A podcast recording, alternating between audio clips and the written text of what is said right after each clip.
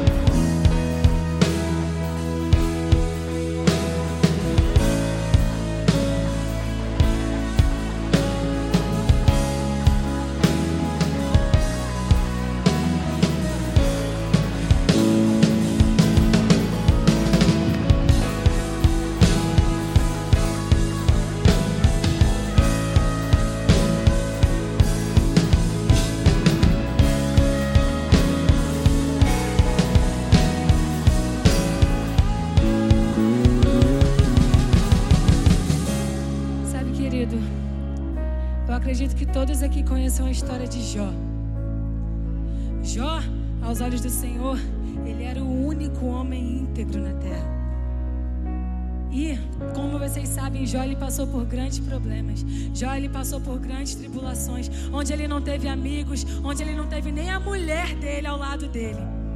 E tem um certo momento em que ela vai falar algo para ele e diz: Amaldiçoa o teu Deus e morre. E ele repreende ela e diz: Aceitaremos de Deus apenas as coisas boas e nunca as coisas ruins? Já não tinha motivo para estar vivendo aquilo que ele estava vivendo, mas ele entendia o propósito e ele entendia que, independente do que acontecia na vida dele, o Senhor continuava sendo bom. Então eu quero te dizer uma coisa nessa noite: você apenas quer aceitar aquilo que é bom de Deus.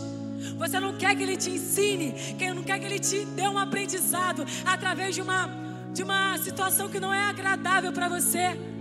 Que você venha entender que em todo tempo Ele é bom e que a misericórdia dele dura eternamente. Nós não aceitaremos de Deus apenas as coisas boas, mas aceitaremos tudo que Ele quiser nos ensinar e como Ele quiser nos ensinar. Eu não sei o que você está passando, eu não sei o que você está vivendo, mas declare: o Senhor é bom e a misericórdia dele dura eternamente. Então declare isso comigo. O Senhor é bom,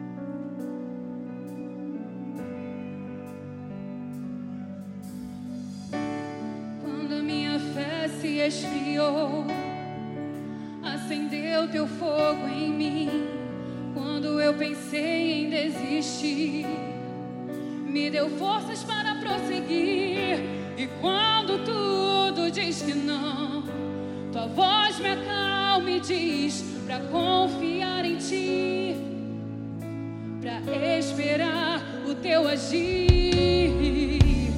Deus, a minha força é o teu poder. Eu sei que tens o melhor pra mim. Os teus planos não se frustrarão. Tua palavra vai cumprir em mim, pois não há outro como tu, a quem eu devo olhar e confiar.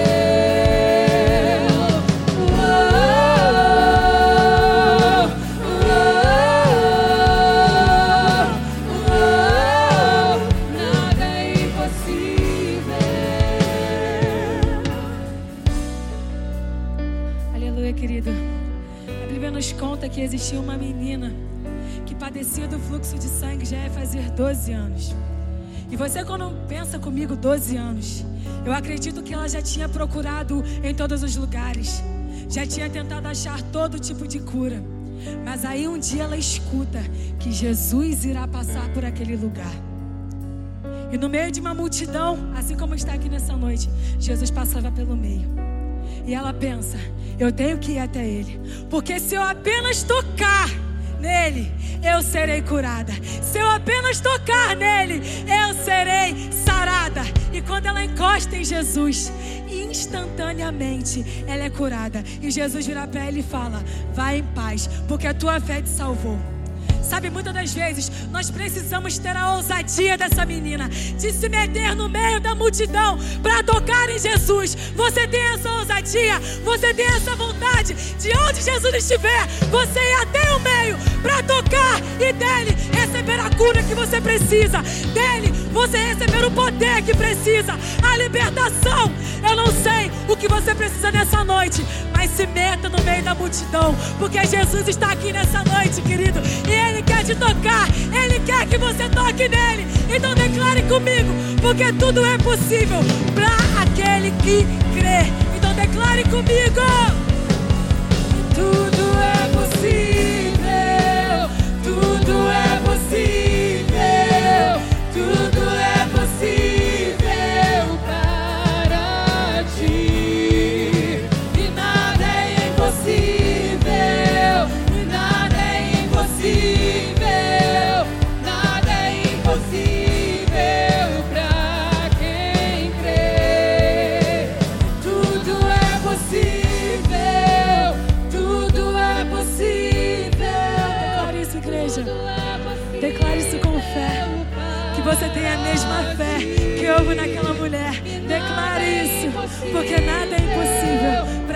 que crê. Tudo está liberado para você nessa noite, querido. Só basta você crer. Então declare isso mais uma vez comigo. Tudo é possível.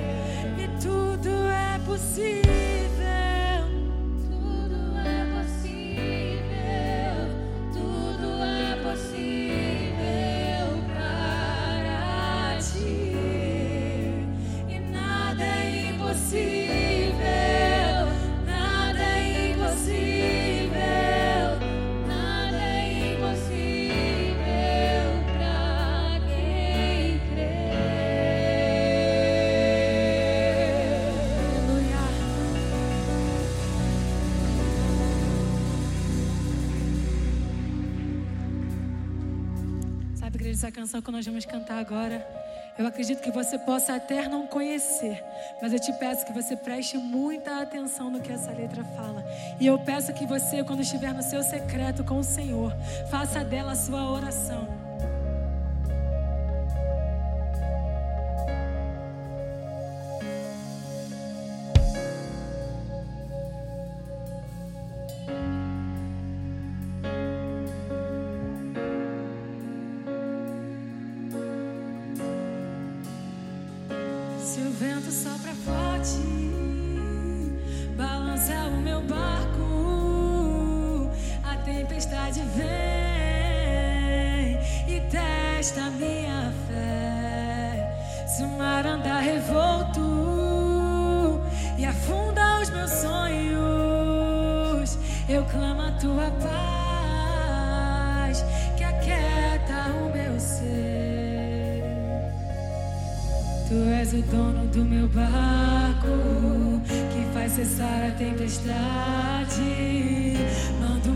inteiro se acalmar. Diz que em fé devo permanecer. Tu és o dono do meu barco que faz cessar a tempestade. Mandar o mar inteiro se acalmar. Diz que em fé devo permanecer. Jesus, me afasta o medo. Mestre, ensina a confiar. O barco da minha sonhos do meu coração. E Jesus me afasta o medo, mestre, me ensina a confiar. Da minha vida em suas mãos e os sonhos do meu coração.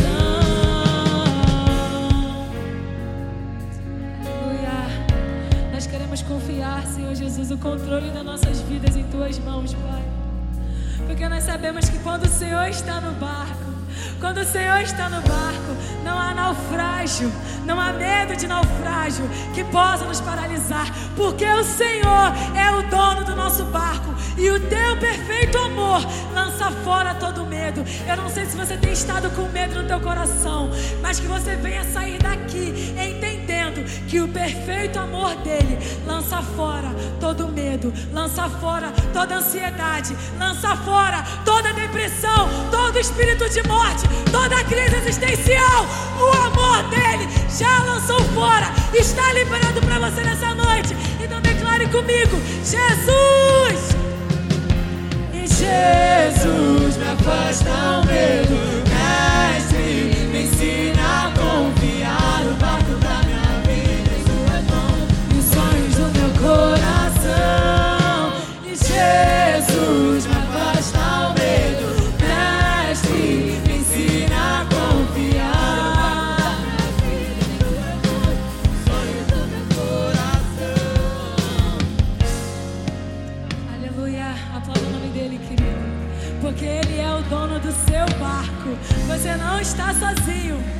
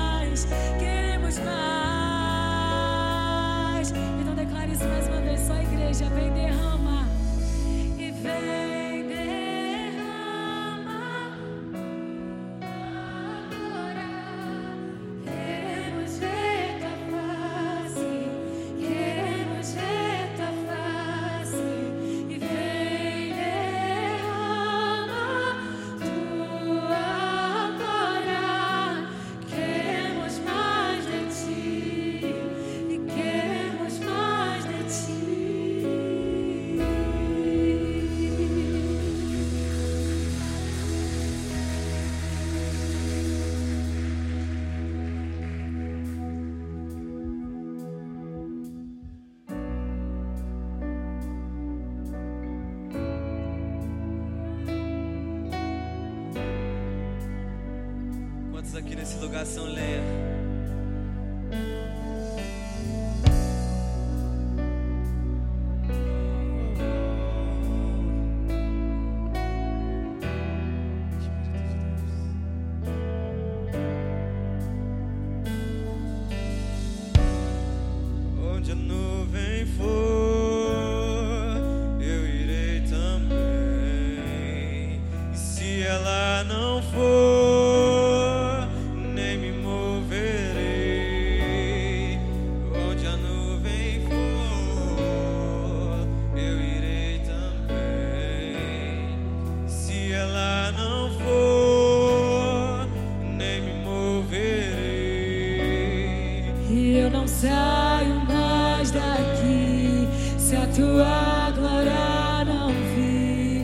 a tua glória não vi.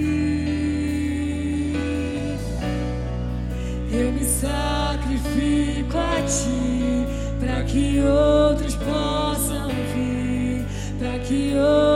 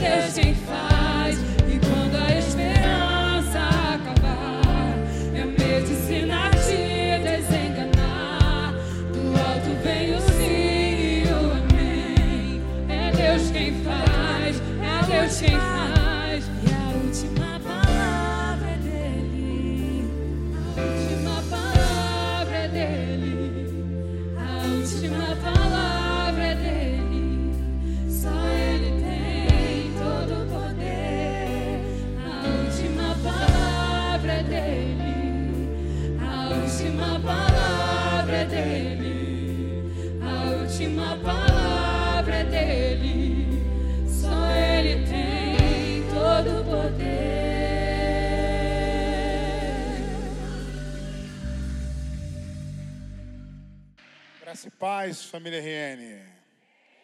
Tem crente aqui? Dá um glória a Deus quem é crente em Jesus Cristo. Pergunta a pessoa que está ao lado: Você é crente? É. O que, é que ele te respondeu, né? Então, cuidado. Olha, muito bom estar aqui com você mais um domingo. Eu quero que você abra sua Bíblia lá no livro de 1 Coríntios, capítulo 6, verso 12.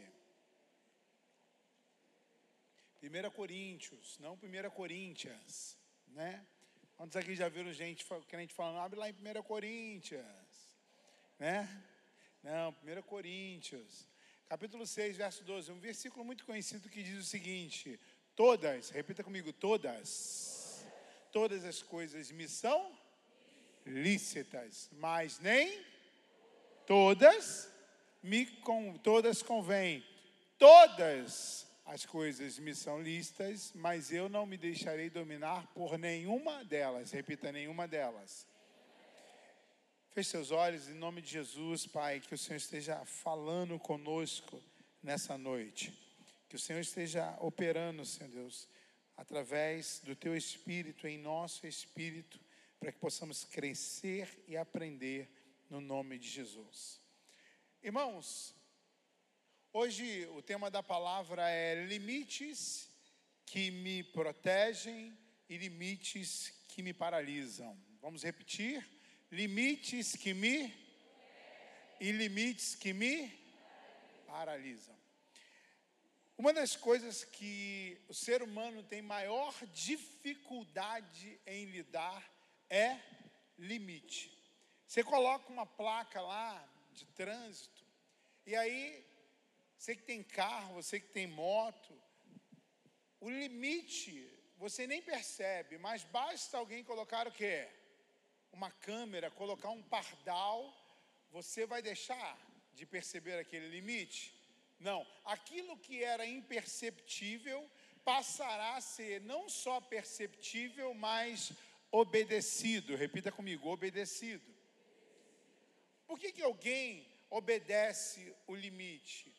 Não porque existe um limite, mas porque existe uma punição. E a punição vai fazer com que aquele limite não somente seja percebido, mas também obedecido, né? Então, a gente, se pudéssemos, né? Já vi muitas pessoas falar: meu sonho é dirigir naquelas estradas que não tem limite ou que não tem pardais, né? E quando a gente é muito novo, a velocidade é uma coisa que encantam, né? A maioria das pessoas novas, né? Eu já fui um cara assim também dado a velocidades, grandes velocidades. Hoje eu nunca dei, irmão, 100, 150 no meu carro. Eu ando igual velho, devagarzinho. Por quê? Porque o limite é uma coisa que é, me traumatizou a velocidade. Há muitos e muitos anos atrás, eu andava igual um doido, né? Novo de carteira, tirei minha habilitação muito cedo. E um belo dia, eu encontrei uma Kombi lá do outro lado, na cidade de Melo, há muitos anos. Ainda tinha muito poucos transportes alternativos e os únicos que tinham era uma Kombi. E eu havia acabado, estava vindo de um evento, estava ajudando uma pessoa a construir a casa dela, da igreja, e nós estávamos passando e de repente me deparei com um acidente. E um acidente é ruim, né? E naquela época, naquele acidente, cinco pessoas morreram. Foi um algo terrível. E eu tinha acabado de passar, eu estava passando por, pelo lugar onde tinha acabado de, de acontecer o acidente. E a, um acidente estava ali, aquele homem numa Kombi, o motorista, e o pé dele estava agarrado, né? ele bateu de maneira tão brusca na, naquele poste, e a Kombi abraçou aquele poste.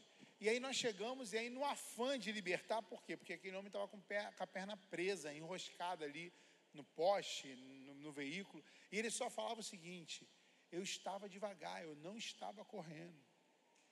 Foi o freio que deu um problema e coisa e tal. Quando nós começamos a empurrar aquela Kombi para retirar aquele homem daquela situação, o poste começou a cair.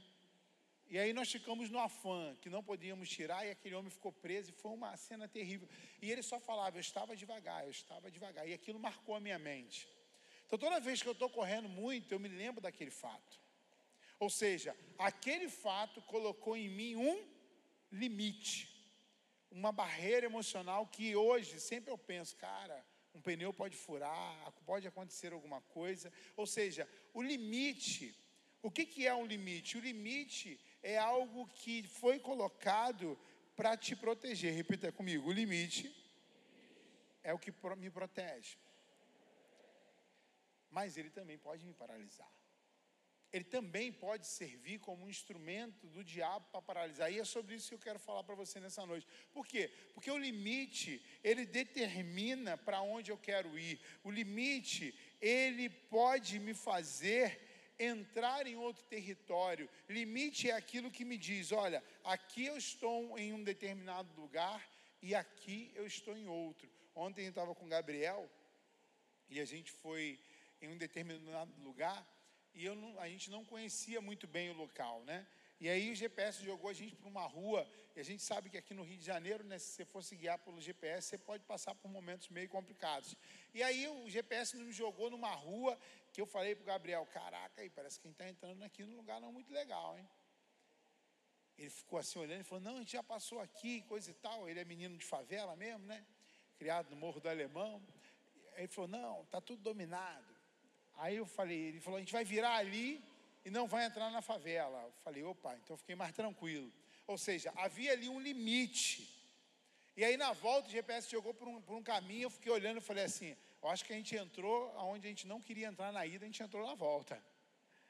E aí, graças a Deus, não era, conseguimos safar e estamos aqui. Ou seja, o limite, ele é uma segurança para dizer para você: olha, se você entrar aqui, aqui você vai ter que ser regido pela égide dessas doutrinas, dessa justiça e dessas leis. Então, quando nós não damos vazão ao limite, quando nós não entendemos que o limite é algo que pode nos proteger, mas também pode nos paralisar, a gente entra em lugares que não precisaríamos entrar. A gente vai a lugares aonde não precisaríamos ir, porque a gente não tem limites, né? E aí eu me lembro que o limite, ele, ele, Deus trabalha com limite desde o início, né? Desde a criação do mundo, Deus deu limite. Deus falou: olha, vocês vão poder pegar de todas as frutas, de todas as árvores, mas haverá quantas árvores? Uma que você não poderá tocar. Ou seja, Deus ali estabelece um limite. Por quê? Porque Deus é um Deus de limites. E quando Deus estabelece o limite, Ele está dizendo para o homem: olha, não chegue perto. O que, que aconteceu com o homem quando chegou perto? Morreu. Morreu, o pecado entrou. Ou seja, o limite é algo que Deus coloca para nos proteger. Deus separa sanção e Ele diz: olha, haverá um limite para que você se relacione. Haverá um limite para as pessoas que você tem que se relacionar, porque você é nazireu, não é verdade? E aí, Sansão não respeita o limite, conhece Dalila, se relaciona com Dalila, e o que acontece com ele? Morre, envergonhado na mão dos filisteus. Saul, mesmo sendo rei, mesmo sendo aquele o qual Deus, é, ou melhor, o qual tinha o maior poder no reino, havia um limite para o sacrifício. Davi, não, Saul não poderia sacrificar, porque ele era rei, não era sacerdote. O dia que ele sacrifica, a palavra fala lá em 1 Samuel que o reinado dele naquele dia é colocado fim. Ou seja, Deus trabalha com limites, mas nós não. Nós não gostamos de limites. Por quê? Porque para muitas pessoas o limite ele é algo que vai simplesmente me tolir. E é interessante que isso já é da construção do ser humano, né? Existem cartões que são ditos sem limites, né? Aí, aí, aí, aí as pessoas perguntam assim: o que, que eu posso comprar com um cartão sem limite? Eu posso comprar um mundo, né? Posso comprar um carro zero? Não, irmão. Até um cartão dito sem limite, ele tem um limite. Ele, há um limite para ele, é só marketing para que você ache. Por quê? Por que, que o marketing anuncia isso como um cartão sem limite? Para que isso entre em você aquela percepção e aquele ego de falar assim: eu posso comprar o mundo inteiro. É a síndrome do pink do cérebro, né? Que fala, vou conquistar o mundo, né? Vou conseguir comprar o mundo. Não, irmão, não é assim. Há um limite. Eu me lembro que quando fui trabalhar numa empresa, aquela, aquela empresa mandava você abrir conta num banco, e aí ali você tendo um, um nome sem restrições, você já tinha ali uma série de benefícios, limites altíssimos e coisa e tal, para empréstimo, para cheque especial, para cartão de crédito. E aí, o que, que acontecia com a maioria daquelas pessoas? A maioria dos meus amigos, 90 e sei lá quantos por cento, viviam endividados. Quantos funcionários públicos e aposentados já não conseguem, já não conseguem viver a vida? Por quê? Porque alguém deu para eles um limite e ele não soube lidar com aquilo. Um tempo atrás eu atendi uma pessoa que eu nem sabia, mas existe uma modalidade de empréstimo de hoje em dia de 96 meses. Você tem noção do que é isso? 96 meses.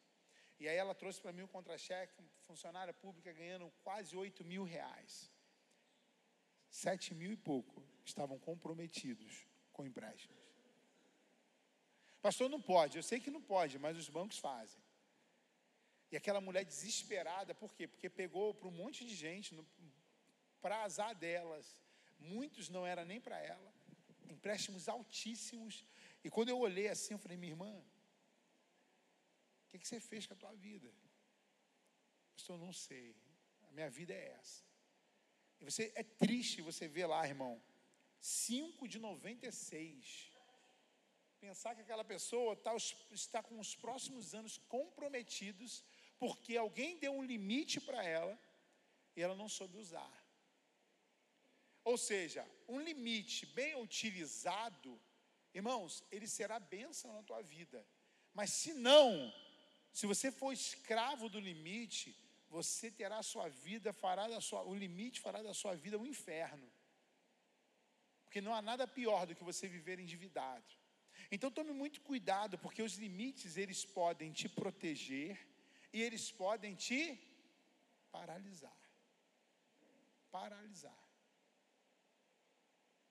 Muitas pessoas, quando devem muitos recursos muito altos,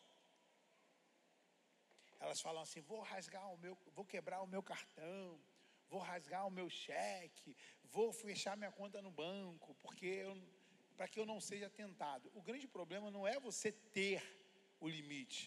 Muito problema, o problema existe e mora em apenas um ponto, em você não saber administrar o seu limite. E aí eu não estou falando aqui somente de cheque especial, não estou falando aqui de cartão de crédito.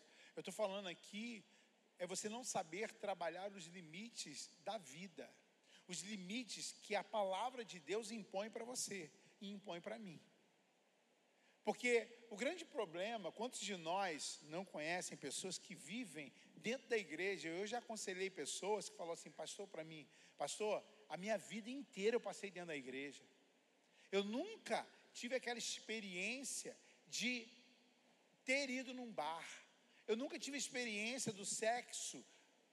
Eu nunca tive experiência de fumar um cigarro. E na cabeça delas, esses limites que as protegem são o motivo pelo qual ela quer experimentar aquilo que não que não deveria nunca experimentar. Ou seja, muitas das vezes, quando o limite, que é algo que é para me proteger, ele é colocado apenas como algo religioso, como algo é, que vai trazer peso e não entendimento, a pessoa tem esse desejo, tu acredita? Eu já conversei com jovens, falei, pastor, eu quero transar um monte de vezes, depois eu me converto. Falei, cara, que trem do cão é esse na tua cabeça? E, e nós somos tão obstinados que a pessoa perguntou para mim assim: Mas você não foi do mundo? Eu falei, ô miserável, mas porque o meu erro aconteceu, não quer dizer que você tem que errar também, não. Aí se eu comer cocô, tu vai comer também? Aí não, pastor. Então, pô, como é que você está querendo fazer a mesma coisa, cara?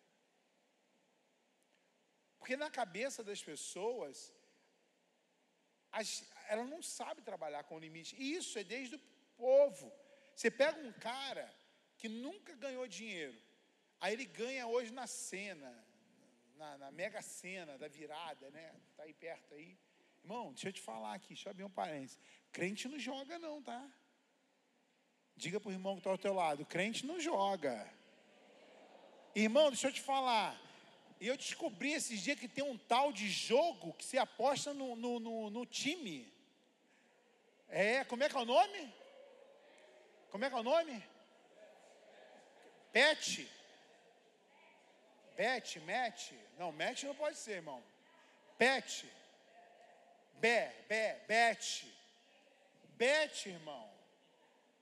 Bet, foguetinho. Irmão, deixa eu te falar. Esse tempo atrás chegou uma pessoa aqui, perdeu 40 mil reais no foguetinho. 40 conto. Não, pastor, eu aposto no jogo. O jogo é do cão. Repita comigo: jogo é do cão. É porta ilegalidade que você está dando para o diabo. Crente não joga no bicho, tá bom? Repita, dá, cutuca a pessoa do teu lado, fala assim, ó, não joga no bicho não. Esses dias eu recebi uma, uma foto, irmão, do irmão aqui da igreja. Lá, eu quero acreditar que ele estava orando pelo bicheiro. Aí ninguém me contou, não. Isso aí eu era da igreja, da minha igreja, quando eu me converti. A irmã chegou lá, falou assim, pastor, queria dar um testemunho. Aí o pastor não perguntou quem era o testemunho, né? A irmã da igreja, firme em Jesus. Aí a irmã chegou lá, pegou num culto de terça-feira, ali do outro lado, Robertão frequentou muito lá. Irmão, eu estava sem dinheiro, irmão. Mas eu sonhei com um macaco, irmão. Eu apostei tudo que eu tinha no macaco e para honra e glória do Senhor Jesus deu macaco na cabeça, irmão. É, irmão. Crente é uma raça a ser estudada. Então deixa eu te falar, você joga no bicho, joga no pet, do bet, no match, no sei lá o quê, faz porrinha postado. Irmão, isso é do cão, é porta do diabo. Depois fica endemoniado, não vai me chamar para expulsar demônio, não, hein? Que eu vou tirar o cachorro, o, o avestruz, o burro. Tá bom? Então, aí coloca. Eu nem sei porque eu estava falando isso. Foi carne e sangue que revelou, não, foi o Espírito. Então, toma vergonha aí. Tá bom? Então, os limites, a gente, assim, a gente dentro da igreja, a gente está aqui, muito bem guardado. Irmão, você dá liberdade para o cara, o cara já acha que é. A pessoa chega e fala, ô pastor, paz do Senhor, coisa e tal. Aí você dá uma liberdade, o cara já acha que é teu melhor amigo, né? Ou seja, nós não sabemos de trabalhar com a liberdade. A liberdade é algo que eu preciso saber. Você chama uma pessoa para comer na tua casa, ela já ela, ela come, não, vou comer na casa do pastor, né? Aí, irmão, ela tem liberdade. Quando ela tem liberdade, come como não se houvesse amanhã. Faz vergonha. Come 15 pratos. Provérbios fala o seguinte: quando assentares à mesa do rei, coloque um garfo na tua garganta. Provérbios já te ensina a ser educado, não é verdade? Aí, quer ver o fruto disso? É rodízio, né? O crente, se tem a la carte, ele fala: "Ah, me dá duas coxinhas e um, um refrigerante, aquele KS, mais baratinho. Aí isso é rodízio, desce tudo, bota tudo. Tem o que? Tem, tem wasabi liberado. Eu vou comer um wasabi liberado, né? Come e depois fala: pô, o diabo trabalhou na minha vida. Ora por mim que eu estou passando mal. Eu orar, oro para você se arrepender do teu pecado. Ou seja, o limite é algo, irmãos, que a gente não sabe trabalhar. O limite, a e aí quando a gente coloca limites, qual é a percepção daquilo que coloca limite? Da pessoa que está sendo limitada, muitas das vezes, é que há uma dureza, ah, há uma repreensão. O ser humano, irmãos, muitas das vezes só vai funcionar com limites. Só vai funcionar com limites. E aí, quando você coloca limite, fala, pô, você está sendo muito duro.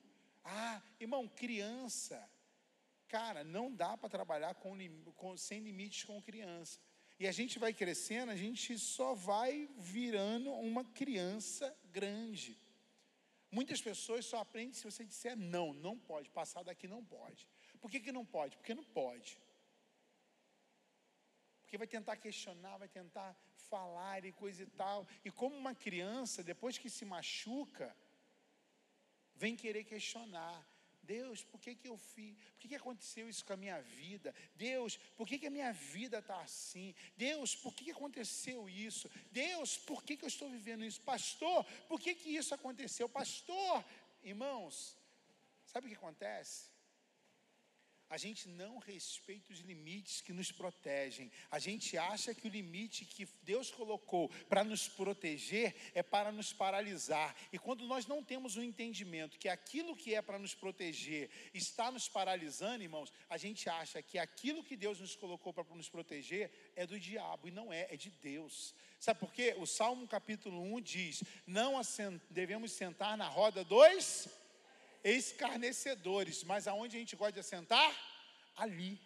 Aí aquilo que Deus já disse, olha, eu vou te proteger. Não se assente aonde você vai ser escarnecido, aonde estão escarnecendo, mas aonde a gente tem prazer, nos escarnecedores. Então a gente senta do lado, às vezes, do irmão. Por quê? Porque tem irmão que é escarnecedor, não é verdade? Você viu a barriga da fulana? Olha como é que está gorda.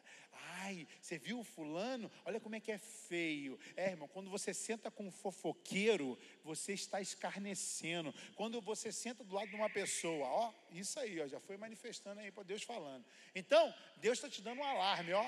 Fica atento. Então, tome cuidado do lado de quem você assenta. Tome cuidado do lado de quem você está sentado. Deixa eu te fazer uma pergunta. Com quem você assenta? Com quem você está andando do lado? Para onde essa pessoa está te projetando? Você sabia que o ser humano ele gosta de sentar com pessoas iguais a ele? Por isso que a Bíblia diz que um abismo chama, é, um abismo chama outro abismo. Se você, se você sentar do meu lado e vier falar de alguém, eu já vou te dar um corte. Aí você vai, aí o limite que é para te proteger, você vai entender o seguinte: pô, não dá nem para conversar com o pastor. Pastor é assim. Se você sentar com fulano, para onde ele está te projetando? Quais são os sonhos do fulano? Quais são as conversas dessa pessoa? Irmão, eu tenho que andar com quem me projeta para cima em Deus, não para quem me projeta para baixo ou para quem me mantém no mesmo plano. Quem me mantém no mesmo plano, eu vou andar para rir, mas eu não vou andar para planejar. Eu não vou fazer dele a, a, minha companhia. Por quê? Porque, cara, eu preciso de pensar, andar com alguém que me projeta para cima, para quem está acima de mim. E aí, o Salmo capítulo 1 já me dá essa dica. Cara, não se assenta com essas pessoas. Não quer dizer que você não vai falar com essas pessoas. Não quer dizer que você não vai é, bater papo com essas pessoas. Não quer dizer que você não vai fazer dela o seu melhor amigo, não vai fazer dele a sua melhor companhia. Agora deixa eu te falar, é ruim a gente sentar com quem que projeta a gente para cima? É. Sabe por quê? Porque quem me projeta para cima vai me dizer o que eu preciso melhorar, e muitas das vezes eu não preciso melhorar. Agora, quem me mantém no mesmo patamar, ou quem me puxa para baixo, vai sempre achar muito legal o meu comportamento. Nunca vai me confrontar. Nunca vai dizer, Erivelto, vamos embora, cara, tu tá assim, assim, assado. Quem quer me projetar para cima, vai dizer, cara, tu tá gordo para caraca, se você continuar comendo igual você está comendo, você vai morrer. A tua veia vai entupir. Agora a gente gosta de ouvir uma pessoa que fala assim, ó, você tá lindo. Por trás está dizendo, você está mal para caramba, mas pela tua frente está te dando um abraço, está te dando tapinha nas costas. Então tome muito cuidado, porque quem você está andando, você pensa que por vezes está te protegendo, não, irmão, está te paralisando. Ele está te paralisando no mesmo lugar onde você tem que, onde você está e aonde Deus não planeja que você esteja. Deus quer que você cresça, amém? Diga a pessoa que está ao seu lado, Deus quer que você cresça. Agora, deixa eu te dizer uma outra coisa, irmãos. Parâmetro para o nosso crescimento é com quem a gente anda. Quem eu ando vai dizer se eu quero crescer ou não. Quem eu assento vai dizer se eu quero crescer ou não. Quem eu ando vai me dizer se eu vou poder sonhar ou não. Quais são os sonhos das pessoas que você assenta? Quais são? Os sonhos dela são de Deus? O que ela almeja é de Deus? O que ela almeja é do Senhor? Não, não é, pastor. Porque tem gente, irmãos, que é muito bacana a gente bater papo, que faz a gente rir. Agora deixa eu te falar, tem um ditado que eu gosto muito, que é muito riso e pouco siso. Tem gente, você pode, você pode, irmão, bater papo, rir com todo mundo. Não estou falando que você tem que segmentar, que você tem que, que você tem que seccionar, que você não pode conversar. Não, não estou dizendo nada disso, irmão. O que eu estou te dizendo é de assentar, é de criar planos, é de chamar para sair, de sentar à mesa. Tome muito cuidado com isso. Porque esses vão ser aqueles que vão, limites que muitas das vezes vão te paralisar. Porque se eu ando com alguém que está abaixo, irmãos, ah, eu acho que eu estou muito bem. Foi como eu falei aqui esses dias, há, algumas semanas atrás, a gente chamou uma igreja, uma igreja pediu ajuda e vieram aqui, viram a nossa mídia, irmãos. Caraca, acharam a coisa de outro mundo. Como muitas igrejas vêm aqui, acham a nossa mídia de outro mundo. E aí, na mesma semana, eu fui, uma semana depois, eu fui numa igreja que nós não somos absolutamente nada frente àquela igreja. Sabe por que eu gosto, irmãos? Eu gosto de estar em lugares que estão à minha frente. Sabe por quê? Porque aqueles lugares que estão à minha frente é a, me mostra aonde eu quero chegar e aonde eu vou chegar. Agora, se eu ficar olhando, irmão, uma igrejinha pequenininha que não tem nada, eu vou achar que eu estou bem pra caramba. Mas deixa eu te falar, irmãos, nós sempre precisamos crescer. Então, quando eu vou nessas igrejas, sabe, eu fico olhando, fico tirando foto, fico vendo. E, e um dia que eu fui, a primeira vez que eu fui nessa igreja, quando nós compramos terreno, irmão, eu fui lá, levei um, levei, sabe o quê? Levei uma, uma trena, lembra, Jefferson? Eu e Jefferson. Pode pegar uma cadeira, vamos medir aqui, porque eu quero saber quantas cadeiras está no terreno. Aí, irmão, se eu vou numa igrejinha que cabe 200 cadeiras, eu vou achar que eu estou grande pra caramba, mas para onde Deus me projetou, eu tenho que andar com pessoas que estão na minha frente. Eu quero ir, eu quero chegar onde esses caras chegaram, eu quero ultrapassar eles. Não por soberba, mas porque eu tenho um propósito na minha vida, Deus me chamou para isso. Então, se Deus te chamou, mude as suas companhias. Diga a pessoa que está ao seu lado, mude as suas companhias. Mude as suas companhias. Pastor, já estou andando com quem me projeta, então fica com essa companhia. Mas talvez você precise mudar. Você precisa sonhar. Você precisa sonhar. Eclesiastes capítulo 7, verso 14. Coloca para a gente projeção. Um outro limite que a Bíblia nos ensina é: no dia da prosperidade, goza do. No dia da prosperidade, goza do bem. Vamos parar aí. Quantos aqui estão esperando o dia da prosperidade? Dá um glória a Deus. Glória a Deus. Agora, o dia que chegar, irmão, goza dela, tá bom? Aproveita ela. Aproveita. Agora, só aproveita a prosperidade quem tem mentalidade próspera. Não é verdade? Não é verdade? A primeira coisa que eu preciso pensar que é um limite, que é um limite que, me, que ele me paralisa, é a minha mentalidade. É a minha mentalidade. Porque se eu tenho uma mentalidade, eu vou pensar assim, ah, eu vou. ah, Mandou a pizza, manda o ketchup, que eu preciso guardar o ketchup. Né? Aí você abre a geladeira, a pessoa tem 857 sachês de ketchup. 890 de mostarda, por quê? Porque eu não posso jogar fora. Revela, Deus está falando na igreja. Pastor, qual o problema que existe em guardar ketchup? Nenhum. Mas se você faz isso, que você tem pena de gastar cinco reais numa, num, num cotoco de ketchup, né? Sei lá, eu não sei quanto custa ketchup, porque eu não sei, eu não gosto, né? Mas acho que custa 10 reais, que é o que a Fabiana gosta lá em casa, 8 reais. Que é aquele Heinz, Heinz, Heinz. É bom, né? Ah, eu não vou comprar predilecta, porque tá mais barato. Aí, Qual o problema que há em comprar predileta? Nenhum. Nenhum. Mas depois fala assim: vou gastar, vou comprar 10 pacotinhos da, da figurinha da Copa. O cara gasta 40 contos de figurinha, mas acha caro 8 reais. É mentalidade, irmão. É mentalidade. É mentalidade de você pensar assim, cara, olha, quando nós viemos para cá, irmão, quem me conhece, trabalha comigo, sabe que o pastor Elivelto gosta do quê? Do bom. Irmão, o mais ou menos para mim não presta. O mais ou menos para mim não presta.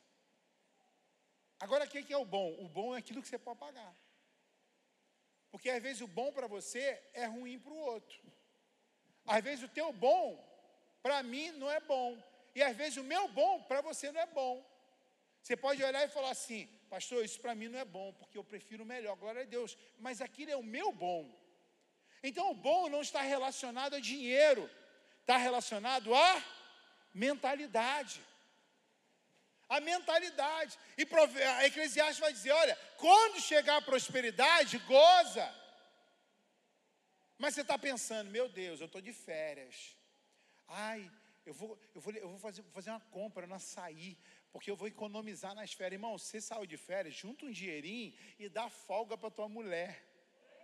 Não é verdade? Ó, a mulherada aí sendo cheia do Espírito Santo. Mas o cara pensa assim: não, vamos economizar, né? Vamos economizar. Aí o cara, aí a mulher fala: "Não, pastor, olha, o café da manhã está incluso". Ele fala: "Come, come". Aí a mulher: "Tô cheia, come, para a gente não almoçar". Não almoço, vamos economizar no almoço, Ô, miserável. Você foi para as férias, gozo bem. Economiza um pouquinho. Mas não a mentalidade da pessoa. Irmãos, eu já fui em restaurante, já fui, já fui em hotel que os caras levavam saco e enchia de pão de queijo. E fazia isso, fazia aquilo, fazia aquilo outro. Não estou dizendo se você está com criança, por exemplo. Muitas das vezes eu, tô com, eu tenho dois filhos. Então, às vezes, a gente pega um pão de queijo e leva, é uma coisa. Agora, eu não vou deixar de almoçar, porque eu vou, vou gastar mais ou menos. Irmãos, existem coisas que você precisa fazer para economizar. E, irmão, pensa num cara que economiza. Eu comprei um tênis. Aí o tênis era 250 reais. Aí eu comprei o tênis. Pá, chegou o tênis. Uma semana depois, o tênis abaixou para 200. Eu fui e comprei outro. E vou devolver o primeiro. Aí ele vai me tornar 250. Quanto que eu paguei? 200. Isso é inteligência. Né? Aí Fabiana falou, "Pô, por causa de 50 real? Falei, pô, tô deitadinho na minha cama aqui, ó. A Lúcia ainda vai levar para mim para devolver no correio. Vou nem no correio. Economizei 50 reais. Isso é inteligência. Isso é inteligência. Isso é economia. Agora você precisa entender que vai chegar um tempo em que você, cara, não anda com ar não, porque gasta mais gasolina. A mulher está suando dentro do carro, a maquiagem derretendo, o cara tem que economizar, a gasolina está caro. Pô, irmão. Não dá, pô. Não dá. Irmão, já teve gente aqui na igreja que passou anos, repita comigo, anos, anos com ar-condicionado engavetado.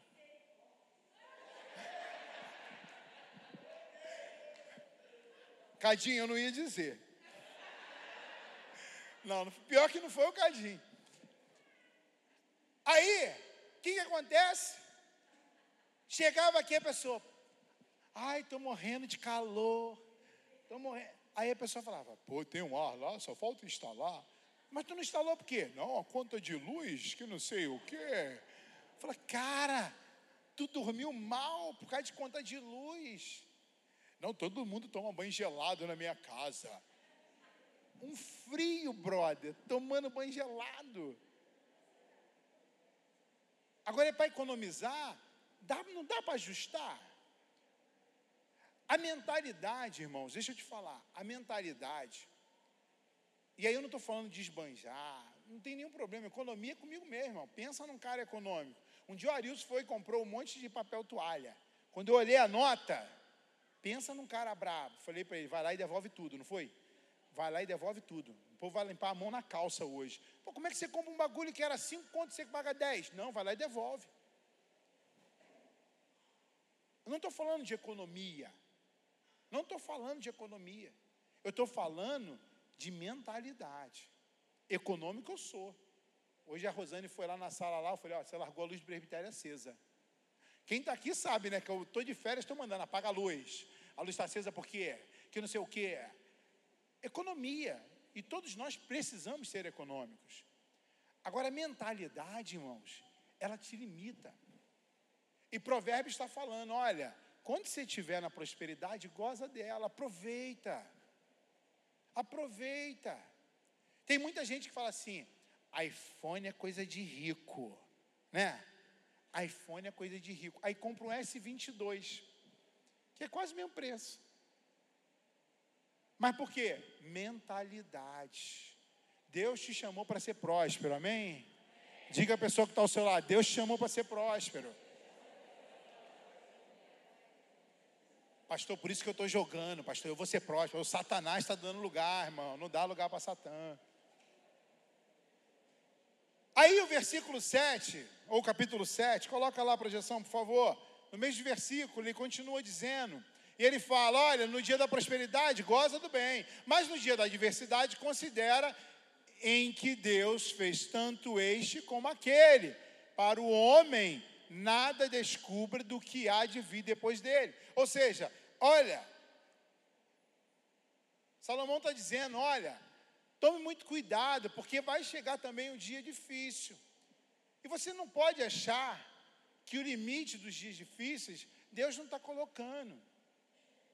Saiba trabalhar com as duas coisas. Então, as dificuldades, o limite vai chegar, irmãos. Irmãos, deixa eu te falar. Pensa em. Já vivi muito dia difícil, irmão. Muito dia difícil. Eu lembro quando a gente foi comprar, foi, foi em Portugal. Irmão, pensa no trem que a gente sofreu para comer. Aí lá vendia só arroz de um quilo.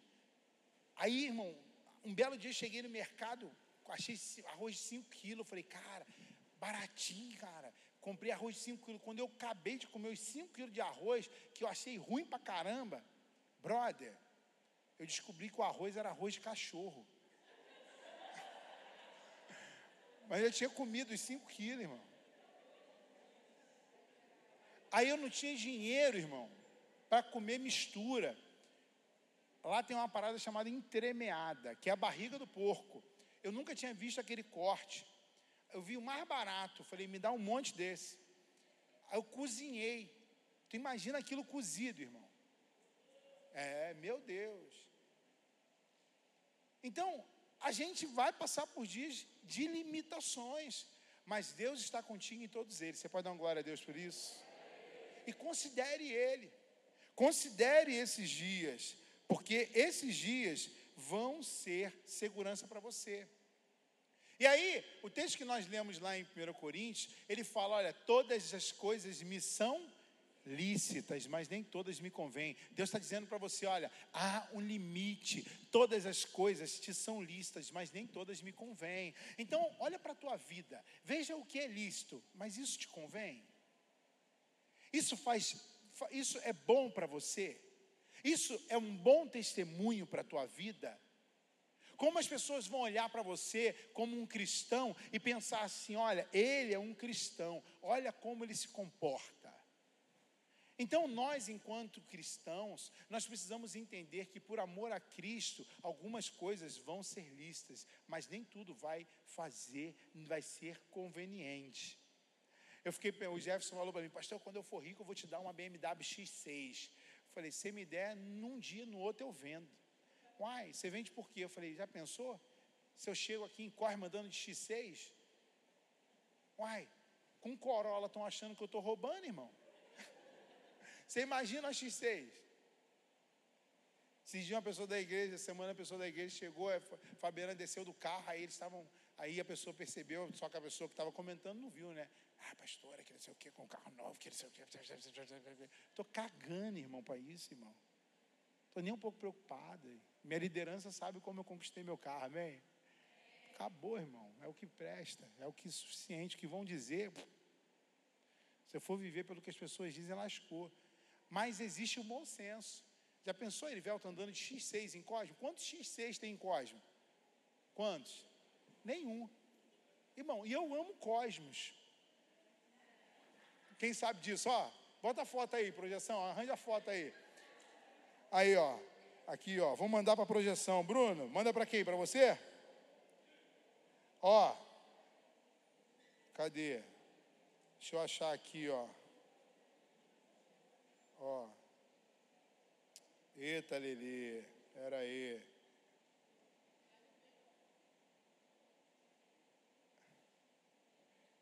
Aqui, ó. Bruno. Aí, ó. Tem duas. Vou mandar as duas, Bruno. Eu amo Cosme, irmão. Cosme, Cosme é comigo mesmo. E aí, você imagina. Agora, eu preciso, eu como um pastor, eu preciso ter bom senso. Eu não vou viver pelo que os outros falam, mas também preciso ter bom senso. Então, em Cosme não faz sentido eu andar de X6. Então, se me der, eu falei para ele, se tu me der, a gente vende. E na época, quando tinha terreno, né, eu falei, ainda compra o terreno. Então, você precisa olhar para a tua vida e ver se a sua vida tem bom senso. Se a sua vida, o bom senso é algo que impere. Deixa eu te falar, irmão. Pensa num trem que o ser humano não tem. É bom senso. Ele anda no BRT com uma bolsa da Louis Vuitton. Né? Ele anda em Cosmo com a X6 e acha que está abafando. Ele pega um som, bota 30 mil de som num carro que vale 7. Aí tu fala, o que, que adianta? Ele anda com carro com IPVA atrasado. Eu não sabia, mas existe um mercado de carros de busca e apreensão. O cara compra um carrão, mas ele sabe que se um dia ele pode perder aquele carro. Aí o anúncio é: anda até perder. Ué. Irmão, olha que doideira. Anda até perder. Tá aí já a projeção? Olha aí, ó. Seu, seu pastor ama Cosma aí, ó. Ainda marquei minha mulher. Ela adorou, né, meu amor? Tem a outra aí, ó. Essa daí, ó. Repita comigo, eu amo Cormo. Quem ama Cosme e dá um glória a Deus? Eu gosto, eu amo Cosme, irmão. E, aí, ó, os irmãos já manifestando, dando lugar para o inimigo. Ó, Provérbios. Provérbios capítulo, para não dar lugar. Provérbios capítulo 4, verso 23. Diz lá, ó, sobre tudo que deve guardar, guarda. Guarda o teu coração porque dele procedem a fonte da vida. Irmão, Deus está colocando um limite, e é um limite que vai te proteger e vai te limitar. Provérbios está dizendo: olha, sobre tudo que deve guardar, guarda o teu coração. Salomão, um homem sábio, está dizendo: guarda o teu coração. Irmão, coloca um limite no seu coração. Muitas pessoas não têm limite no coração. Já viu aquela pessoa que conhece a pessoa num dia, no outro é amiga? Ô amiga, ô amigo. Na outra semana já está indo dormir na casa da outra, já está emprestando roupa. Já viu gente que empresta roupa, irmão? Na moral, eu não entendo esse bagulho. Você olha e fala, uai, mas já está fantasiado de fulano. Daqui a pouco está falando de ciclano. Ai, não, eu empresto roupa. Aí já está morando, já está vivendo, já está na casa, já está vivendo uma vida tão entrelaçada, melhores amigos. Ou seja, não tem limite no coração. As pessoas entram no seu coração de uma maneira muito rápida, muito acelerada. Irmãos, todo mundo que eu estou indo visitar nas casas, e eu só vou aceitar é, convite até o próximo dia 20. Depois do dia 20, irmão, se você não falou com a assistente pastoral Adriene, eu não vou mais lá orar na sua casa aqui. A gente já deu um prazo muito longo. Então, até o dia 20, a gente está aceitando que Deus orientou para que a gente fosse ungir a casa das pessoas. Muitas não deram nome, então eu vou entender que você não quer. Tá bom? E, irmão, deixa eu te dizer. De- aí é um parênteses da palavra. Deus falou. E se Deus falou, irmão, é porque tem propósito, tá bom? Mas se você não quiser, Deus não te obriga a nada. Muito menos eu. Então, muitas pessoas, quando eu vou visitar lá as pessoas e vou orar, a, ungir a casa e orar pelas pessoas, eu agradeço a pessoa por ter me recebido. Porque eu sei que a casa é um negócio muito íntimo. E muitas pessoas eu nunca havia ido na casa. Então eu agradeço, olha, muito obrigado por me receber na sua casa. Então tome muito cuidado a quem você abre teu coração. Muito cuidado com quem você abre a sua vida. Essa semana eu fui resolver um problema e aí eu cheguei para resolver o problema e aí eu precisava tocar uma companhia numa portaria de uma instituição pública. Quando eu cheguei lá, aí tinha um cara só.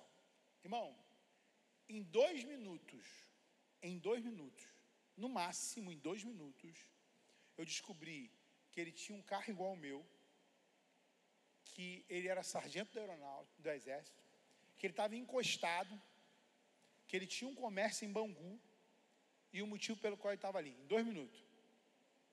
E eu não falei nada. Eu cheguei lá, ele me viu encostando e falou: Eu tenho um carro igual ao teu. Poder de. Porque ele estava com um carro mais simples. Falou: Eu só vim com esse porque é para não sujar. Eu.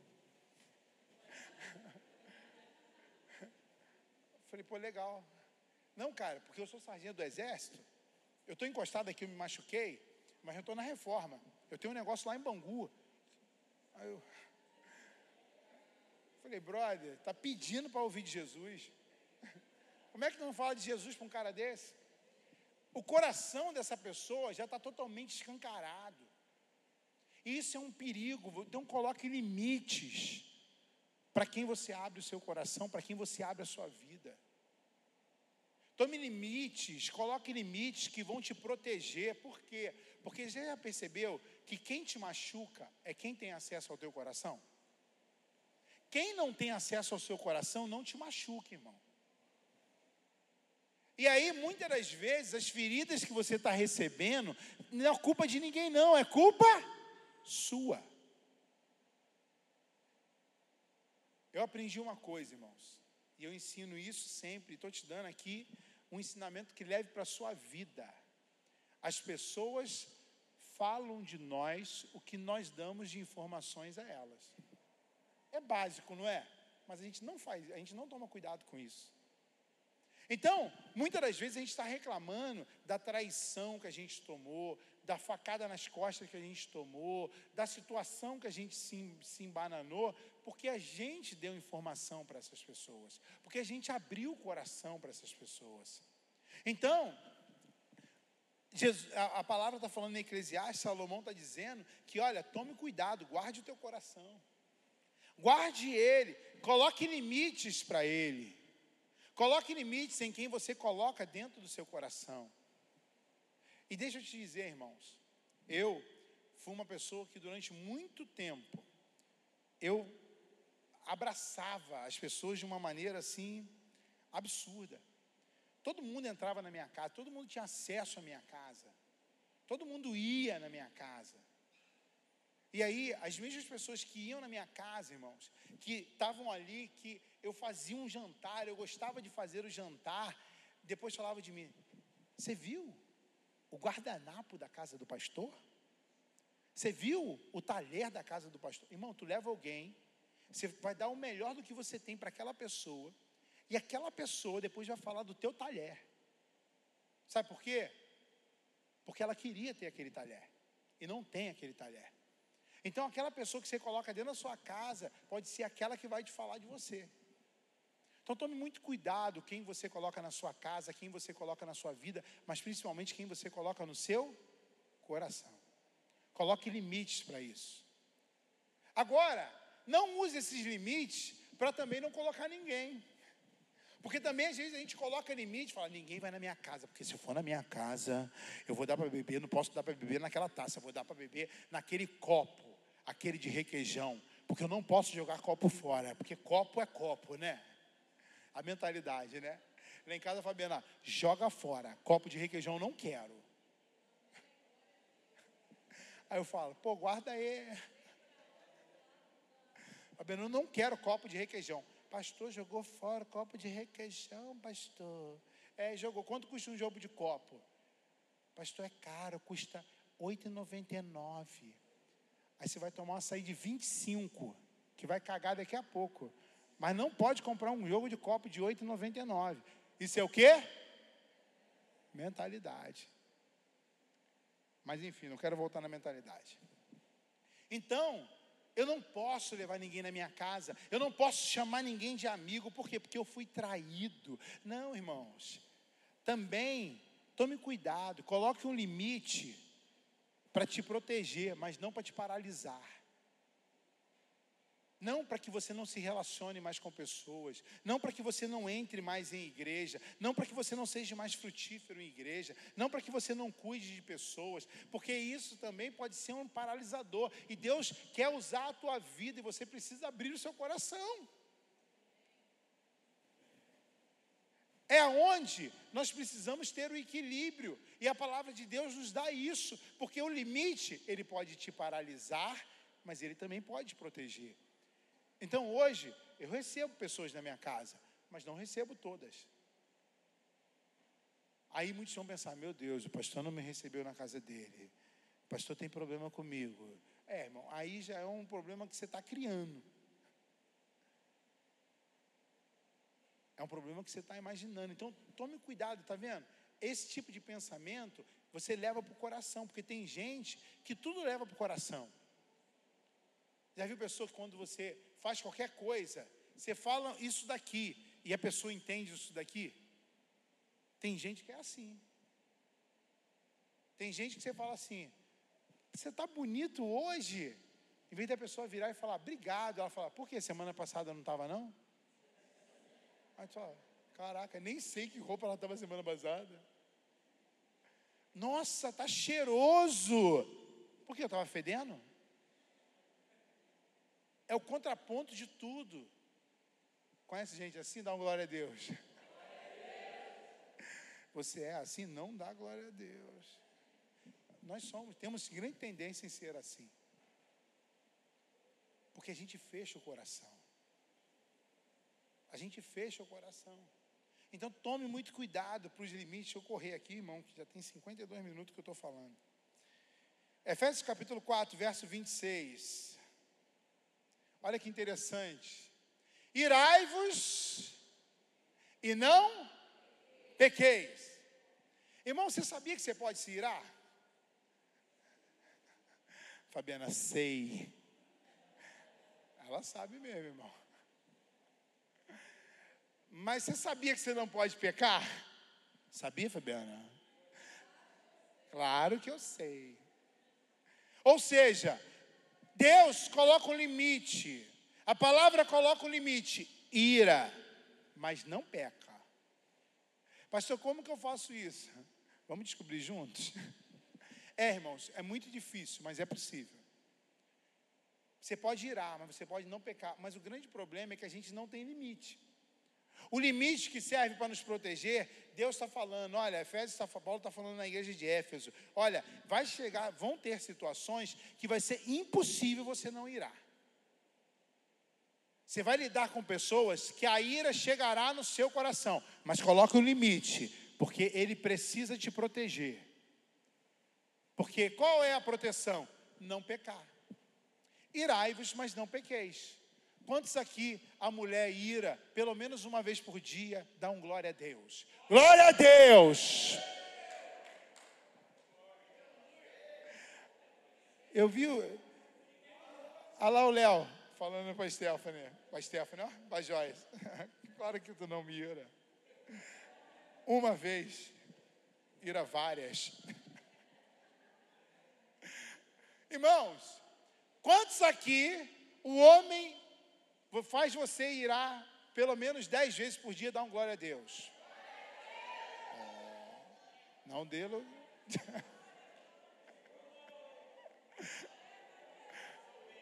Eu senti Veroniquinha animada. Dá um glória, Veroniquinha. Irmãos, É difícil, mas é possível. Então a gente não tem limite. Então, quando o homem, a mulher, o irmão, o patrão, o amigo, o rapaz lá do trânsito tira, irmão, você não tem freio, não tem limite, aí tu peca. E aí que está o pior. O problema está aí. Existe nesse versículo um limite para te proteger, mas para não te paralisar, porque é impossível você não se irar. Mas ele continua dizendo, coloca Efésios para a gente, por favor, projeção. Olha, o marido com a mulher, o amigo com a amiga, a mulher com o marido, você com aquela colega de trabalho está dizendo, irai-vos, mas não pequeis. Não se põe o sol sobre a vossa ira. É outro limite. O teu marido tirou, a tua mulher tirou, teu, teu colega, a pessoa tirou, você não pode pecar. E detalhe, o sol não pode se pôr sobre a sua ira. Ou seja, até o fim do dia precisa ajustar isso. É, é o limite para a nossa segurança. Para não nos paralisar, porque você já percebeu que aquela briguinha de casal que você poderia resolver, às vezes perdura semanas. E é coisas que a gente não consegue entender, que as pessoas falam, eu estou uma semana sem falar com meu marido, com a minha mulher. Maluco, que bagulho doido. Eu estou três meses sem me relacionar com meu marido. É, irmão, Satanás está nisso. Porque você não respeitou os limites de Efésio. Você irou, pecou e deixou que o sol se ponha sobre a vossa ira. Lá em casa, irmãos, nunca, em 21 anos de casado, nunca, nenhuma vez sequer, nós não dormimos na mesma cama. A não ser quando está viajando, por algum motivo, ou um ou outro, que também não é muito comum. Irmão, pode estar boladona comigo, mas vai dormir do meu lado, irmão. Não, não é? Mete um bico, me dá um beijinho. Se reclamar, eu quero mais do que um beijo. Porque não pode, irmão. Satanás entra nisso aí, o limite que era para te proteger, ele te paralisa. Ele te paralisa. E aí fica duas semanas, três semanas, daqui a pouco está pedindo separação. A família está se deteriorando. Por quê? Porque um limite não foi respeitado. Esses dias eu estava lá, cheguei lá irritado com uma situação. Fabiana veio falar comigo. Falei, não fala comigo não. Mas não era nem com ela, a parada era com uma outra situação. Aí falei, cara, não fala comigo não. Não fala comigo. Aí entrei para o quarto do Estevão, o Estevão veio falar, eu falei, não fala comigo não. Não tinha nada a ver com ninguém. Eu precisava de um momento, eu precisava, eu precisava me irar com uma determinada situação. Irei, saí de lá dez minutos depois. E aí, ela, podemos conversar? Falei, estou mais domesticado. Aí eu expliquei para ela a situação. Acabou. 20 minutos depois, nada aconteceu. Então, o irar não é pecado, o pecado é você pecar. Pecado era quando, é você pecar. O pecado é você prosseguir nesse processo. Aí, olha só que interessante. O versículo 27, coloca para a gente projeção. Do mesmo capítulo 4 de Efésios, ele vai dizer: olha, não deis lugar ao, ao diabo. É. Cutuca a pessoa que está ao teu lado e fala assim: não dá lugar, não, hein? Você sabia que a gente pode dar lugar para o cão? Você pode dar lugar para ele, irmão. Se você não tiver limite, você dá lugar para o diabo. E o que tem de crente dando lugar para o diabo, irmão, não é pouco, não é muito. A gente dá lugar para o diabo. Ao versículo 29, olha só o que que diz. Ele apresenta outros limites. Não saia da vossa boca nenhuma palavra torpe. Ai, pastor, não aguentei, não me controlei, xinguei, falei um palavrão, porque sabe como é que é, né, pastor? É, não deu para controlar. Tem limites. E ele continua: assim unicamente que for boa para edificação, conforme a necessidade, assim transmita graça aos que ouvem. O que você fala transmite graça ao que ouve. Aí olha que interessante, outros limites. Não entristeceis o Espírito de Deus, no qual foste selado para o dia da redenção. Mais um, coloca aí, por favor, versículo 31. Longe de vós toda amargura, pessoas amargas, toda cólera, pessoas raivosas, ira, gritaria, blasfêmia, bem assim toda malícia. Seja, como é que você fala com teu filho? Gritando? Como é que você fala com seu cônjuge? Gritando. Irmão, tem uma raiva de trem que grita. Eu tenho uma raiva de pessoas que gritam. Vem em casa, eu não grito com as crianças. É, pô, irmão, a coisa mais rara do mundo é eu gritar. E olha que eu falo alto, hein? Sabe por quê? Porque eu fui criado à base de gritaria. Eu não quero isso para os meus filhos. Mas tem pai e mãe que só fala com o filho gritando. Não, você tem que disciplinar teu filho. Pensa num cara que é a favor da disciplina. Sou eu. Do coro cantar mesmo. Sou eu. Eu sou mesmo a favor da palmada. Como a Bíblia fala, não afaste a vara da disciplina do teu filho. Então, quando eu tenho que disciplinar meu filho, é assim. Vem cá, vem cá, vem cá, vem cá, vem cá. Ai, a calça, vai apanhar. Eu estou devendo uma coça para a Estela, vai apanhar quando ela chegar em casa. Que eu, falei para ela, não usa o iPad. Não usa. Se quebrar, eu estou lascado. Eu não tenho dinheiro para comprar outro.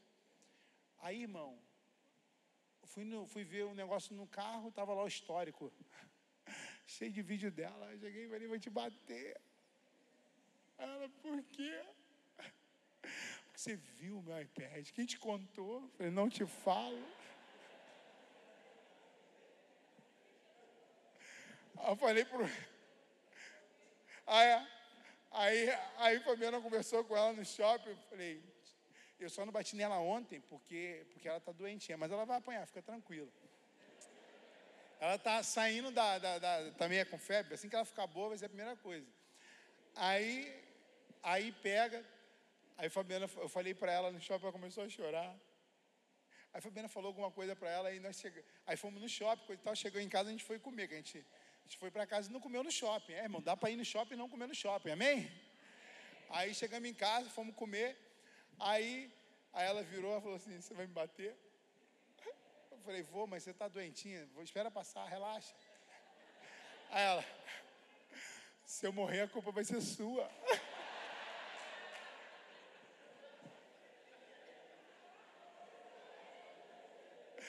Eu falei, não, fica tranquila, não é para morte, não, é para vida. Isso vai te ensinar.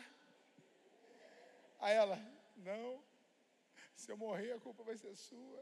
Eu falei, cara, pequena, já dramática, tentando usar as palavras. É filha de Erivelto mesmo. Eu falei, não, fica tranquila. Aí ela virou para a mãe dela e falou: Viu, mãe? Não adiantou nada eu falar o que você me disse para falar. Falei: Pô, tem parte nisso, negócio. Ainda semeando discórdia na família. Vai apanhar mais ainda, só por causa disso. Então, como que você fala? E a disciplina é algo que, irmão, tem que fazer rir. Aí eu cheguei em casa hoje, aí Estevo pediu um negócio, ela falou, não vou te dar. Ele, se você não me der, eu vou lembrar dele um negócio. aí tu vê, irmão, uma simples disciplina virou motivo de riso. Não precisou gritar, não precisou fazer nada. Agora, você precisa ter palavra. Eu dei minha palavra. E se eu dei palavra, tem que acontecer. Agora você é aquele tipo de pessoa que fala: vou te matar, vou te bater, vou te espancar, eu vou fazer, vou acontecer, arrancar tua cabeça. Daqui a pouco falar: ah, tá bom, pode vir.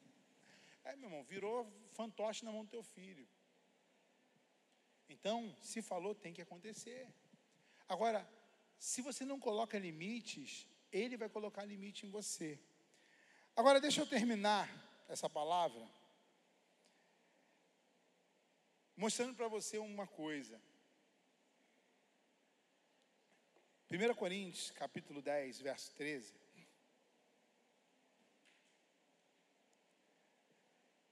Ele disse: Não nos veio, não vos veio, não vos sobreveio tentação que não fosse humana. Você pode dar uma glória a Deus por isso? Mas Deus é fiel e não permitirá que sejais tentado além das vossas forças. Pelo contrário, juntamente com a tentação, vos proverá o quê? O livramento, de sorte que possais suportar. Talvez você olhe para a tua vida, irmãos, e não tenha uma perspectiva correta dos limites. E tu pensa assim, pastor, eu tenho tantos limites que não me permitem avançar. Eu tenho tantos limites que não me permitem ir aonde Deus quer que eu vá. Eu sofro tantas tentações que não dá para me avançar. Deixa eu te falar, meu irmão, não veio tentação que não fosse humana.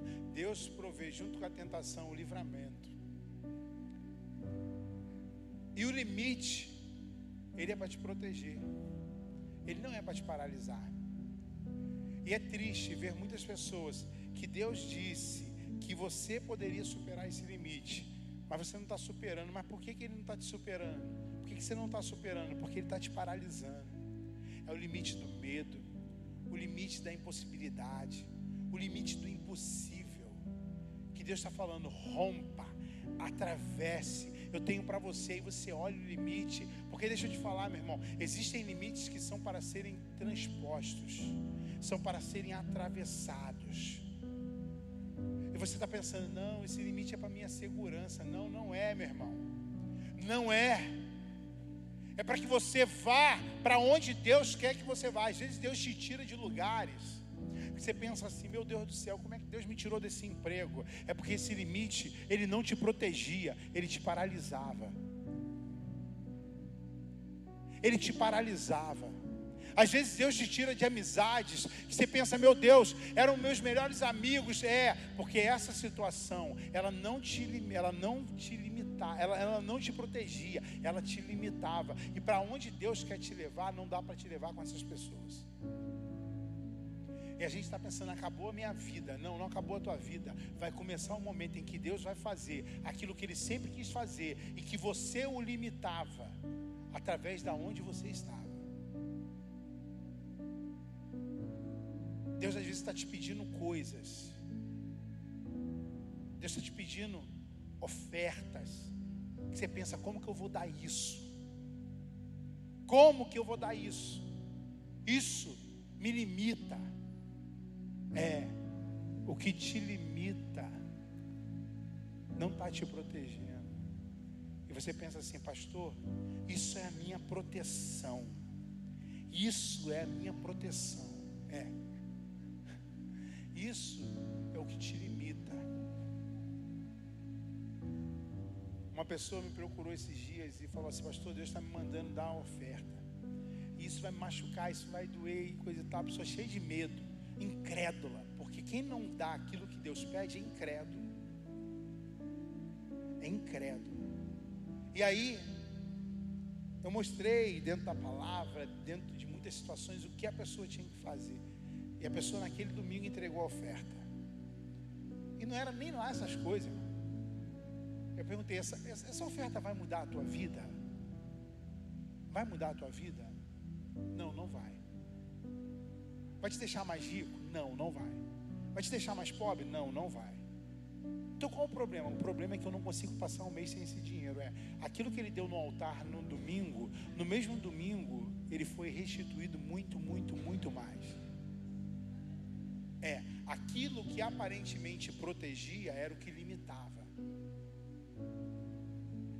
Às vezes você quer dar um passo de fé, de envolvimento com a obra de Deus, e tu pensa, eu vou ter que deixar de trabalhar, eu vou ter que abrir mão disso, vou ter que abrir mão da minha família, vou ter que abrir mão disso. É, irmão, aquilo que você pensa que te protege é aquilo que te limita. Você está dizendo não para aquilo que Deus está te dizendo. É, aquilo que você pensa que está te protegendo, está te limitando. E aí deixa eu te falar, às vezes Deus nos ama tanto que Deus nos tira com mão forte. É, e quando Deus tira com mão forte, é muito pior. É muito pior. Uma vez eu fui tirar um dente de um menino e ninguém podia tocar naquele menino. Ele não deixava encostar no dente. Aí eu virei para ele e falei assim: Deixa eu ver teu dente. Aí ele veio. Falei: Caraca, balança aí. Aquele trem molinho, tem direito. Aí eu fui, falei, caraca, deixa eu ver. Você não vai encostar? Falei, deixa eu ver aquele negócio. Fiz assim, tic. Acabou. Estevão amarrou uma vez um dente. Eu não não deixava. Aí eu falei, amarra aqui na porta, aí tu empurra a porta. Aí ficou naquele negócio. Ah, ah.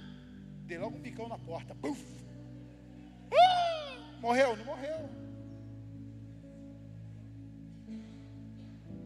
Eu vi um vídeo na internet esse dia igualzinho. Aí esse cara me copiou. Aí você pensa assim: se deixar um dente de leite, o que, que vai acontecer? Vai encavalar. Aquilo que você pensava que estava protegendo, está te limitando. Agora Deus te trouxe aqui nessa noite para te dizer que existem limites na tua vida que você precisa romper. Que você precisa ultrapassar, porque para onde Ele quer te levar, irmão, não dá para você ser do mesmo jeito. Não dá para você ter a mesma cabeça. Não dá para você pensar da mesma maneira. Você tem que pensar além. Você tem que pensar além.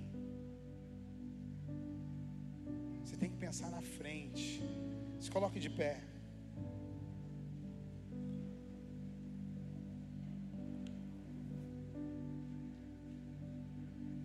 Eu não sei, meu irmão, qual o limite que você tem que trans- transpor.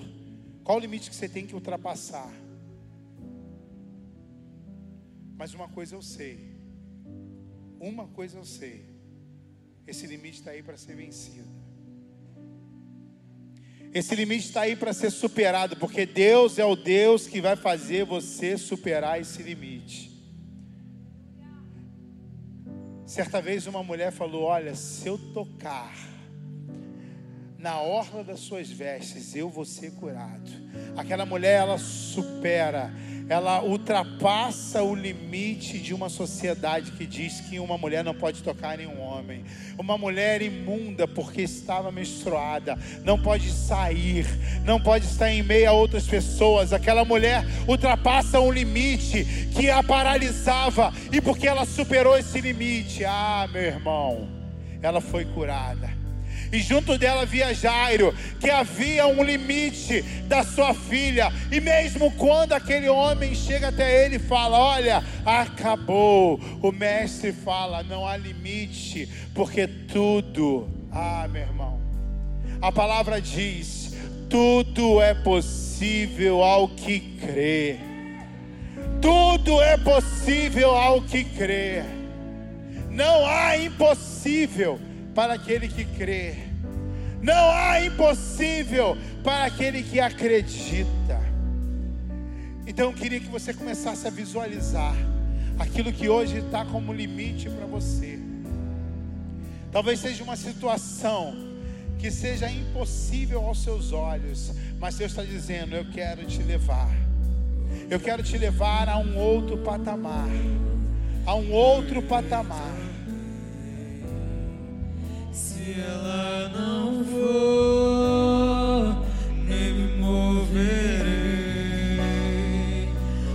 Nuvem for,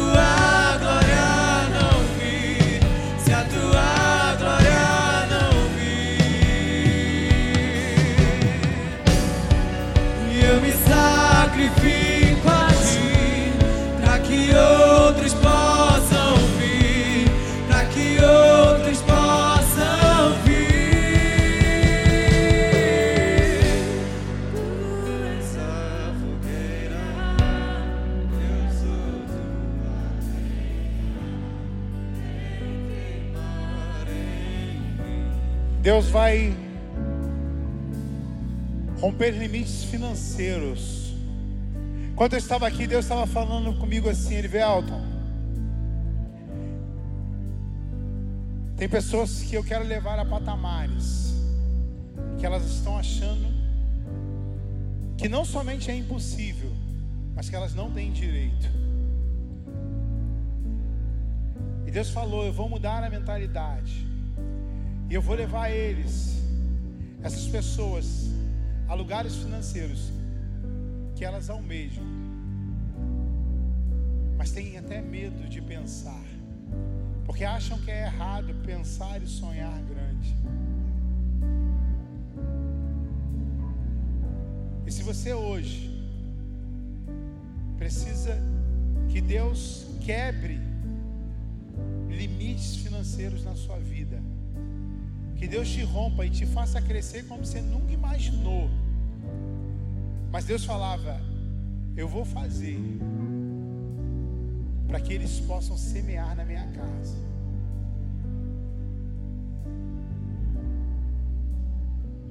Porque tudo tem propósito.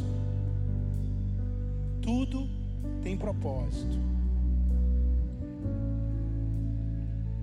E Deus falava: Eu vou abrir portas essa semana. Eu falei: Deus, eu bolo quando tu fala prazo. Prazo é um bagulho muito sinistro. E Deus falou: Do mesmo jeito que eu fiz com o terreno e abri a porta em uma semana, eu vou abrir portas financeiras para algumas pessoas nesse lugar em uma semana. E se você precisa romper esses limites, eu quero orar por você aqui na frente. Não vai ser no lugar que você vai receber isso. Deus vai abrir portas e vai desatar essa semana na vida de algumas pessoas. Agora lembre-se daquilo que você vai falar com Deus. Lembre-se daquilo que Deus está falando com você. Ore canara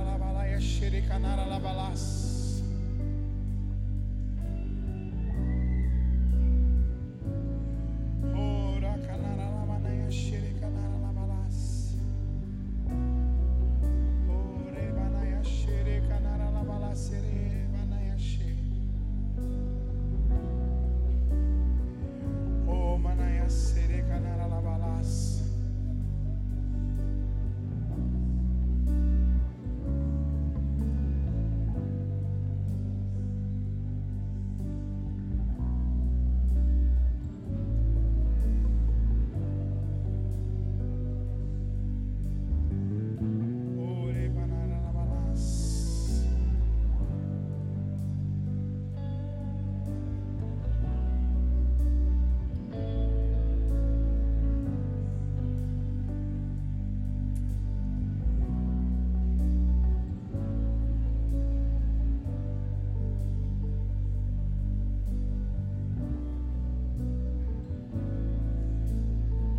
Você que está aqui na frente, olha para mim.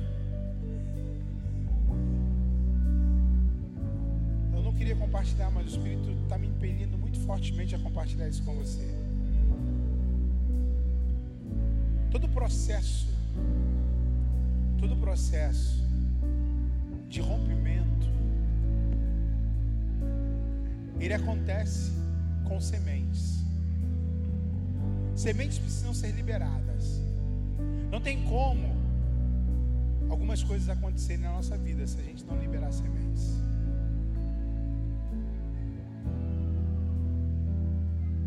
Na última ministração do apóstolo que estava quando ele veio aqui,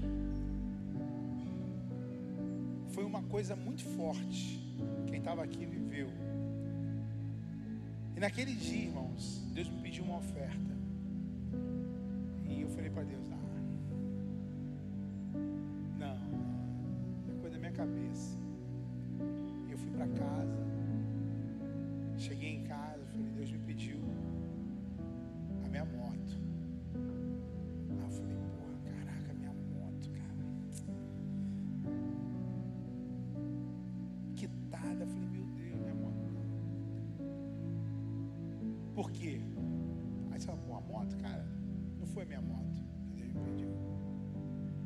Estava 14 dias para vender. Porque eu achei. Lembra que eu falei esses dias? Aonde a pastora quer morar? O terreno no meio do mato. Eu achei o terreno, irmão.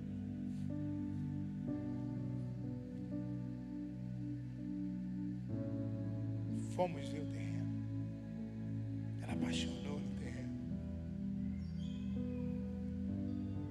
E a moto era a entrada do terreno. Dois terrenos. Quando Deus me pediu a moto, Ele não me pediu a moto. Ele me pediu pela segunda vez a minha casa. Porque há menos de um ano atrás, eu dei a entrada da minha casa. Falei, Deus, de novo. A moto ficou 14 dias, mas eu não consegui vender. Ninguém comprava a moto.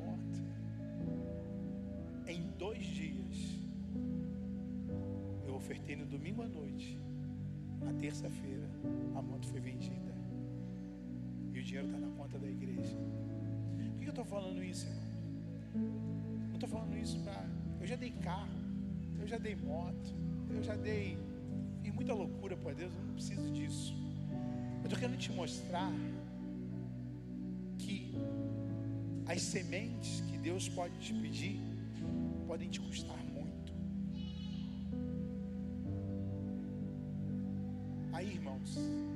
conversando com meu pastor, ele virou para mim e falou assim: Eu não te falei, não, cara. A gente está comprando um terreno para nossa igreja lá nos Estados Unidos. E muitas das vezes, as pessoas não têm noção, irmãos, como as coisas chegam na mão de um homem de Deus. As pessoas vão ver muitas das vezes as coisas chegando na sua mão, ela não vai entender como aquilo chegou na sua mão. Porque não tem condição daquilo chegar na sua mão, mas Deus faz aquilo chegar na sua mão. Na minha vida sempre foi assim. E ele virou para mim e falou: Eu dei o meu carro também. Falei, pastor, fico muito feliz de estar debaixo da mesma unção que você. E eu sei que o carro dele era o carro que ele queria. Então deixa eu te falar, meu irmão. A gente não está falando de dinheiro. Deus não precisa de dinheiro. A RN não precisa da minha moto. Deus precisa do meu Isaac. Para que muitas coisas aconteçam. Porque eu tenho promessa, irmãos. E aí, o dia que você me vê num lugar melhor do que aquilo que eu projetava, porque quando eu dou para Deus Isaac, Deus me dá as nações. Esse é um processo natural. Não é dinheiro. E aí, quando eu estava no auge de falar, Deus, eu não quero entregar, eu não quero, porque Isaac não era morto, eram os terrenos. E não eram os terrenos, era onde a minha mulher queria morar. Você está pensando, pô, é no recreio, não é não, irmão. É aqui no meio do mato, 7 de abril.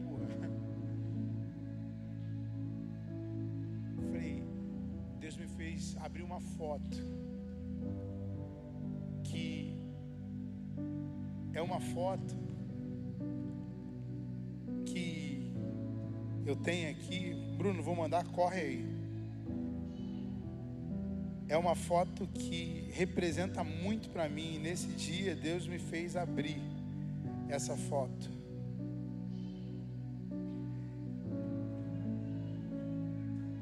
E assim que eles conseguirem, eles vão projetar. E Deus perguntou para mim assim: O que que você tinha nesse dia? E você vai ver a foto aí, irmãos. Éramos algumas pessoas, vinte e pouquinhas. E Deus pediu uma oferta. E eu tinha um relógio e uma panela de pressão que eu comprei e não tinha usado. E quando eu comprei aquele relógio, muitos anos atrás, Deus falou: guarda, guarda a caixa, guarda tudo, porque esse relógio você vai usar, mas ele é meu.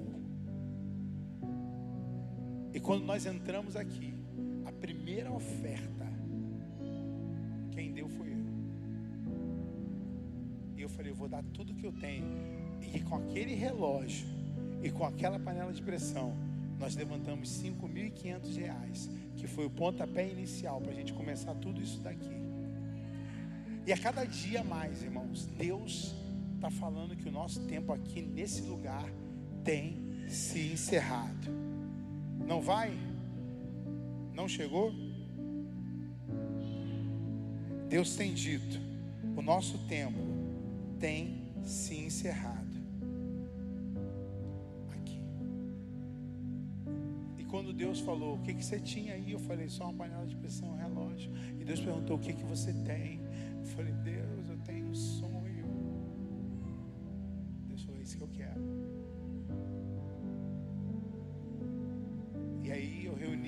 Família e falei, aí eu ouvi, ouvi da minha filha, mas para que, que Deus quer moto? Ele anda de moto? Eu falei, não, mas vai andar. Aí, ó. Quando nós chegamos aqui, era isso que nós tínhamos. E o que, que eu estou falando para você? Não estou te pedindo oferta, não estou te pedindo nada, mas você vai fazer um voto com Deus. É você e Deus. Deus vai fazer, meu irmão. E aí deixa eu te falar, uma panela e um relógio não foi nada representado frente àquilo que Deus fez nesse lugar. Porque quanto mais nós precisávamos de recursos, os recursos vinham, os recursos vinham, sabe por quê? Porque quem dá o crescimento é Ele, quem faz o milagre é Ele, quem providencia é Ele, quem faz o sobrenatural é Ele. As nações, quem dá é Ele. Então eu queria que você fechasse seus olhos e começasse a falar com Deus. Quais são as áreas financeiras que você precisa ser desatado?